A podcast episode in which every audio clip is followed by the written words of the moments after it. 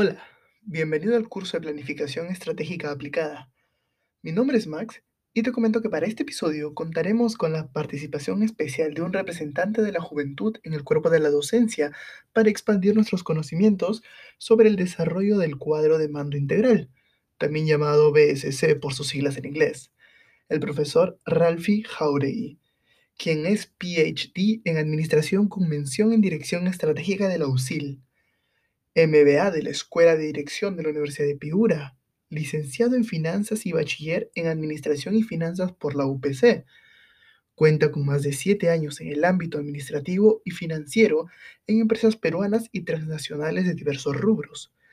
Asimismo, es parte del equipo del programa de la Ruta de la Competitividad Turística que lidera PROMPERÚ. Actualmente se desarrolla como consultor independiente para pymes en temas de gestión y dirección y es Chief Commercial Officer en Lead Servicios Financieros. Además, combina, combina, la actividad profesional con la académica, siendo profesor de finanzas de la Facultad de Negocios de la UPC. Hola Max, gracias por la invitación. A usted, profesor. Gracias a su colaboración con el presente proyecto, profundizaremos en el desarrollo de un cuadro de mando integral asertivo que responda a los objetivos trazados por toda empresa. De igual forma, se recordarán los cuatro niveles o perspectivas que se deben tomar en cuenta durante su desarrollo para afinar su grado de adaptación para con las estrategias. Dado que el presente material tiene como objetivo sintetizar los detalles más relevantes para ustedes en cuanto al curso, les recomiendo que sigan con detenimiento cada nuevo concepto y vivencia compartida por nuestro especialista invitado.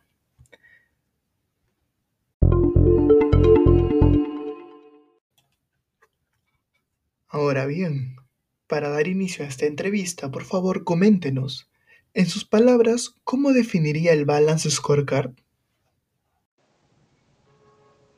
Existen diversas definiciones en la literatura sobre el Balance Scorecard pero considero que este se puede definir como una de las principales herramientas de gestión organizacional de los últimos años, que permite traducir la estrategia de la organización en objetivos concretos que pueden ser medidos tanto financieramente como no financieros.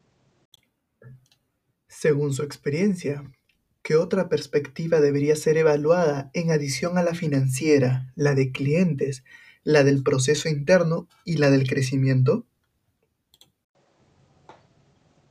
Desde mi experiencia, considero que las cuatro perspectivas que se evalúan en el Balance Scorecard son las necesarias para lograr su cumplimiento satisfactorio, debido a que estas tienen un correcto equilibrio y alineación entre los elementos de la estrategia global y los elementos operativos de la misma, por lo cual no consideraría adicionar alguna otra perspectiva. Aunque existen algunas personas que consideran que debería de agregarse una perspectiva social, es decir, que se tenga en cuenta los stakeholders, pero al revisar las perspectivas que existen actualmente, considero que estos pueden estar presentes dentro de una de ellas. Y bajo su criterio, ¿alguna de las perspectivas antes mencionadas puede contar con un aspecto cuantitativo y uno cualitativo a la vez? Considero que lo que busca el Balance Scorecard es traducir variables cualitativas en objetos medibles, por lo que al final todos los aspectos tienden a ser cuantitativos. ¿A qué área o áreas le atribuiría el desarrollo del Balance Scorecard y por qué? Si bien es cierto que existe un área encargada de plantear el desarrollo del Balance Scorecard, este debe de ser un trabajo de equipo en donde se trabaja de la mano entre los equipos de la alta dirección y todas las áreas, para que de esta forma exista un involucramiento de todas las partes de la empresa. Cabe mencionar que el Balance Scorecard puede desarrollarse como toda una organización o corporativo, un día de negocio, funcional, departamental, equipos y personal, por lo cual todos los miembros de una organización podemos realizar un Balance Scorecard. ¿En qué medida considera que la tecnología ha modificado el desarrollo de los cuadros de mando integral dentro de las empresas? Esta es una pregunta interesante, porque no me imagino elaborar, hacer seguimiento y estar actualizando constantemente el Balance Scorecard hace 25 años atrás. Considero que la tecnología ha facilitado que se pueda implementar y desarrollar de manera eficiente el Balance Scorecard dentro de las empresas. En la actualidad existen diversos programas que permiten realizar y hacer seguimiento del cuadro de mando integral, pero lo curioso es que aún existen empresas que realizan esta herramienta mediante el Excel. Algunas consultoras sostienen que una de cada cinco organizaciones usa un software especializado. ¿Cree usted que es posible generar una ventaja competitiva a partir de un cuadro de mando integral? Mi respuesta es que sí.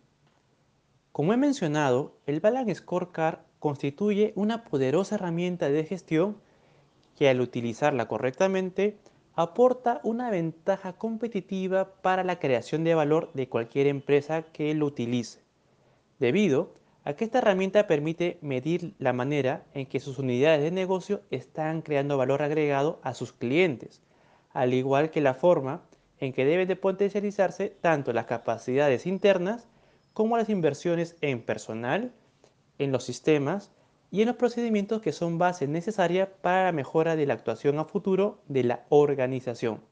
De esta manera, al utilizar correctamente el Balance Scorecard, se podrá cumplir con la estrategia y así llegar a una determinada posición competitiva. ¿Qué diferencias existen entre el cuadro de mando integral desarrollado para una empresa de prestación de servicios y una de manufactura?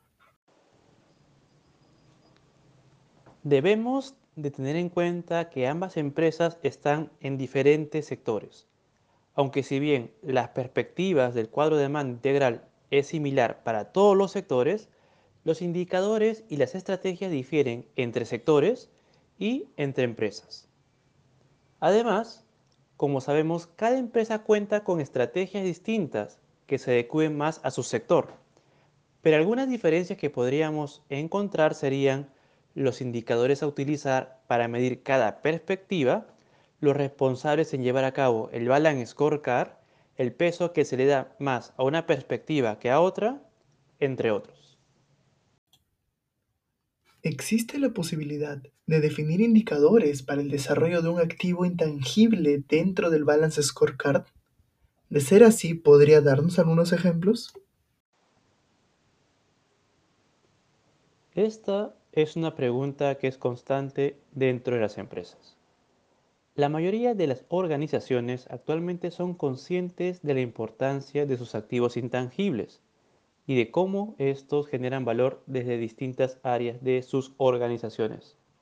Sin embargo, las investigaciones realizadas hasta el momento coinciden en que todavía no existen criterios generalmente aceptados para la identificación y medición de los intangibles, los cuales se ven reflejados en los estados financieros de las empresas.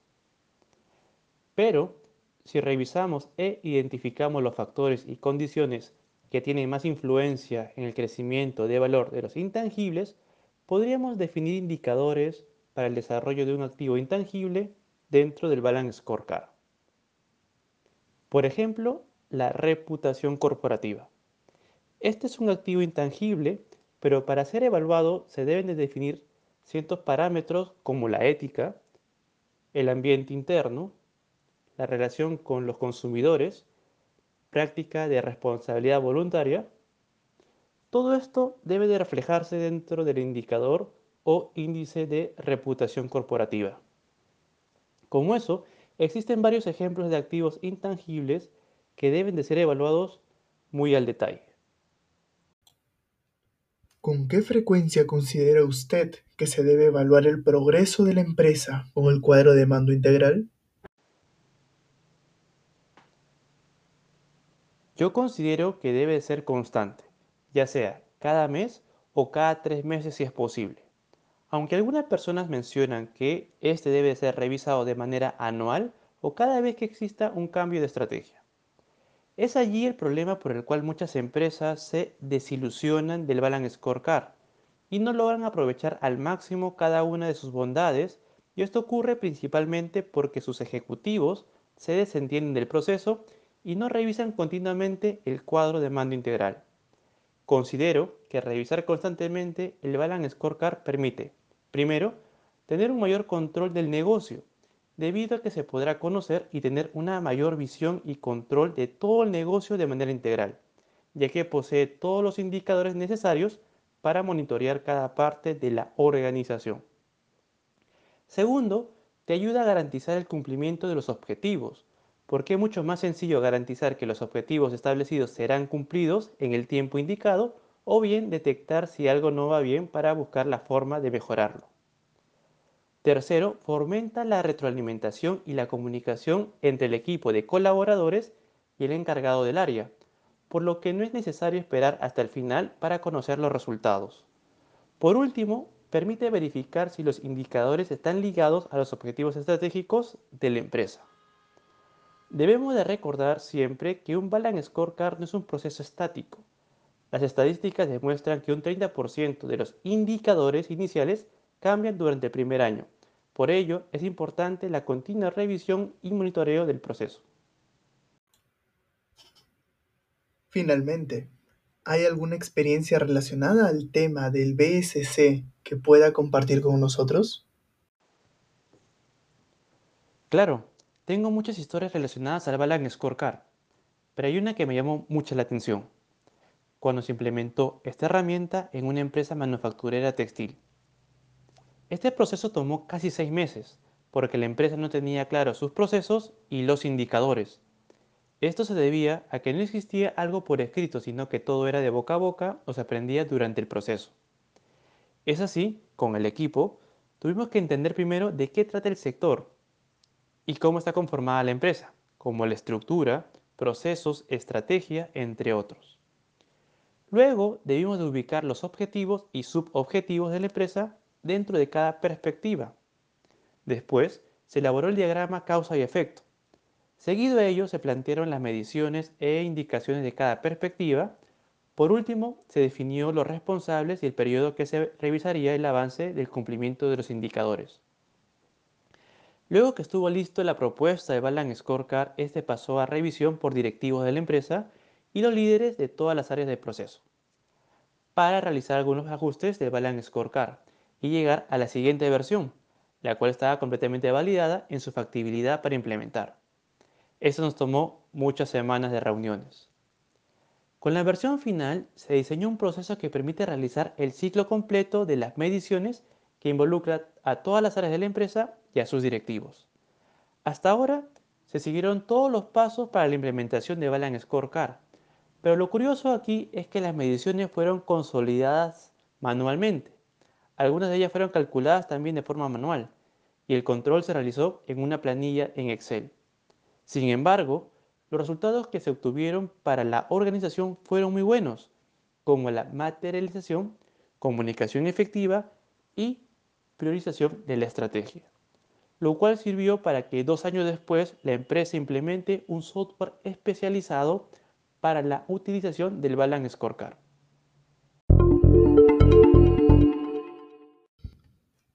Muchas gracias por su tiempo, profesor. Estoy seguro de que los alumnos, así como nosotros, aprecian infinitamente su aporte a su proceso educativo. Y para nuestros oyentes, no olvidar revisar sus notas y confrontar los temas tratados en esta entrevista con los de la clase. Ahora, hay que seguir practicando el desarrollo de indicadores de control que nos ayuden a medir el cumplimiento con los objetivos trazados por las firmas en el periodo que éstas lo requieran. Y si tienen algo por comentar en clase con respecto a estos temas, sería muy grato que lo puedan compartir con los demás. Finalmente, los motivo a continuar con muchas ganas sus respectivos procesos de aprendizaje. Éxitos.